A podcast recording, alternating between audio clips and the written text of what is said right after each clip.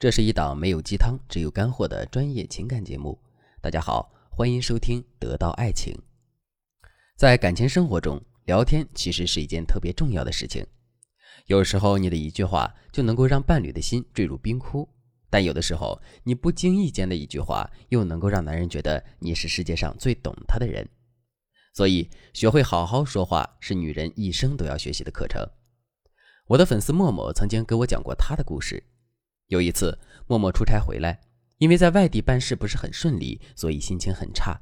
他到家刚换了衣服，突然看见卧室阳台上的花都蔫了，于是没好气的跟男人说：“留你在家干什么吃的？我走的时候没说要给花浇水吗？你怎么什么事都不操心？”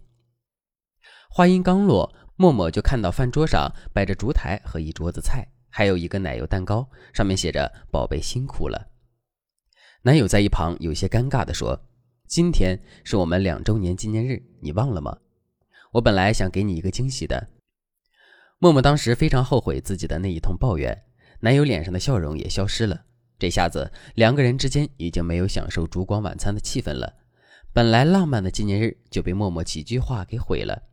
更糟糕的是，从那以后，男友再也不主动张罗他们之间的任何纪念日了。他们的恋情最终还是没能撑过第三年。默默至今都很后悔自己的性格莽撞和说话尖酸，她很清楚地意识到，男人其实一直都在忍耐她的小脾气，但可惜世界上没有后悔药，失去的东西很难再找回来。听了默默的故事，我很心疼她，因为我能明显的感受到默默没有放下前任。但如果默默能够学习一些高情商的说话技巧，说话不要那么冲，也许他们一开始就不会分手。我知道，相爱总是简单，相处太难。有时候面对亲密的人，我们就是容易挑剔，态度还很差。那该怎么做才能让我们面对亲密爱人时好好说话呢？我给你的第一个技巧是整体思维法。这个方法需要你找出一张纸，左边写上你男朋友的优点，你为什么和他在一起的原因；右边写上你最近一段时间对他发脾气的原因。比如，你男朋友的优点是顾家、上进，对你很好。但是最近你经常因为他乱放东西、乱扔垃圾生气，你就要这样想：这个人整体上是有八十九十分的，是我想要的人。虽然他也有小毛病，但是我不能因小失大，也不能因为一些鸡毛蒜皮的事伤害男人。这样一想，你的心情就能平复一些。以后当你想要抱怨的时候，先想到这张纸，想到这个男人整体上还挺好，你说话的语气就能柔和不少。另外，我再告诉大家一个不伤害感情的抱怨方法，比如默默回家发现男朋友没浇花，她就可以说：“哎呀，你平时那么细心，我才把花交给你照顾的，没想到你也有粗心的时候啊，可算被我抓住你的小把柄了，不然我平时还真挑不出你的错来。”这个抱怨方式大家学会了吗？公式是这样的：先表示惊讶，为什么你那么好的男人这点事没有做好呢？原来你也有缺点呀。然后再得意洋洋地表示：“没想到啊，你终于被我抓住了小把柄。”经过学员反馈，多半男人听了这句话都会表现得格外不好意思，而且这么说话也不会太伤害男人的感情。这样一来，男人改正自己行为的意愿就会提高很多。大家不妨试一试。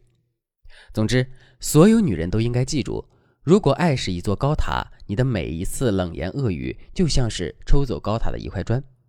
一次两次不觉得有什么，但终有一天，这座塔会岌岌可危。如果你也遇到类似的问题，添加微信文姬零三三，文姬的全拼零三三，我们有专业咨询师为你们的爱情保驾护航。第二个技巧，运用皮格马利翁效应。什么是皮格马利翁效应呢？简单的说，就是你要用赞美、信任、期待去改变别人。当然，在这个过程中，你也会改变自己，让自己性格变得更宽厚。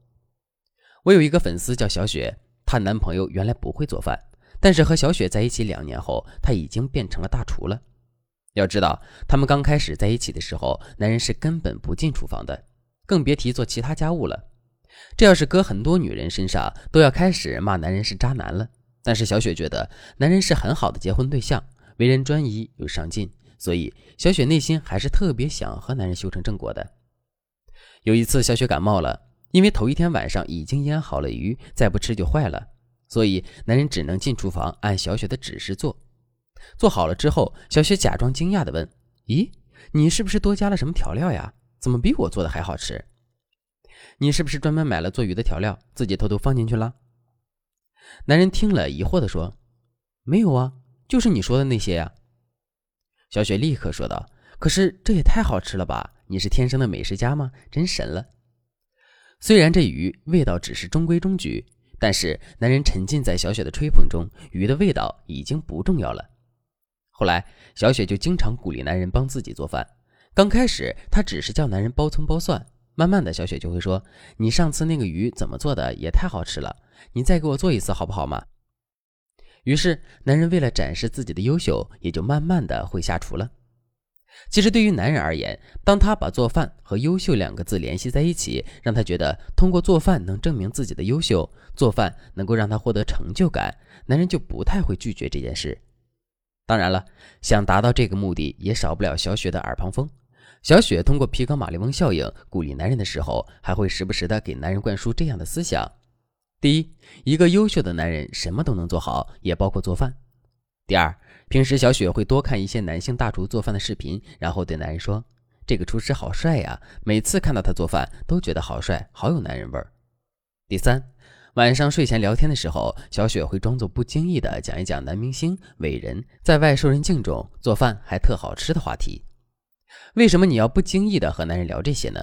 就是为了潜移默化的减少男人对做饭、做家务这些事情的排斥，让他不要觉得这些都是女人的本分。而且你一定要把做家务、做饭和优秀男人、男人味儿这些词关联起来。这样，如果男人不爱整洁，或者是有其他小毛病，你也可以用这一套方法让男人改正自己的小毛病。当小雪平时习惯了鼓励和潜移默化的影响男人，男人也就越来越愿意做饭了。周围人都惊讶男人的改变。小雪说：“我哪有什么秘诀呀？不过就是听老师的话，学了点好好说话的技巧嘛。如果我多说了几句好话，就能收获一个好男人，何乐而不为呢？”的确是这样。几句好话就能解决的问题，干嘛非要闹到大吵一架、彼此怨恨的地步呢？如果你也容易为男人的小毛病动气，一言不合就吵起来，那你赶快添加微信文姬零三三，文姬的全拼零三三，我们有专业的咨询师针对你的恋情、婚姻问题制定策略，让你和男人之间的感情越来越好。好了，今天的内容就到这里了。文姬说爱，迷茫情场，你的得力军师。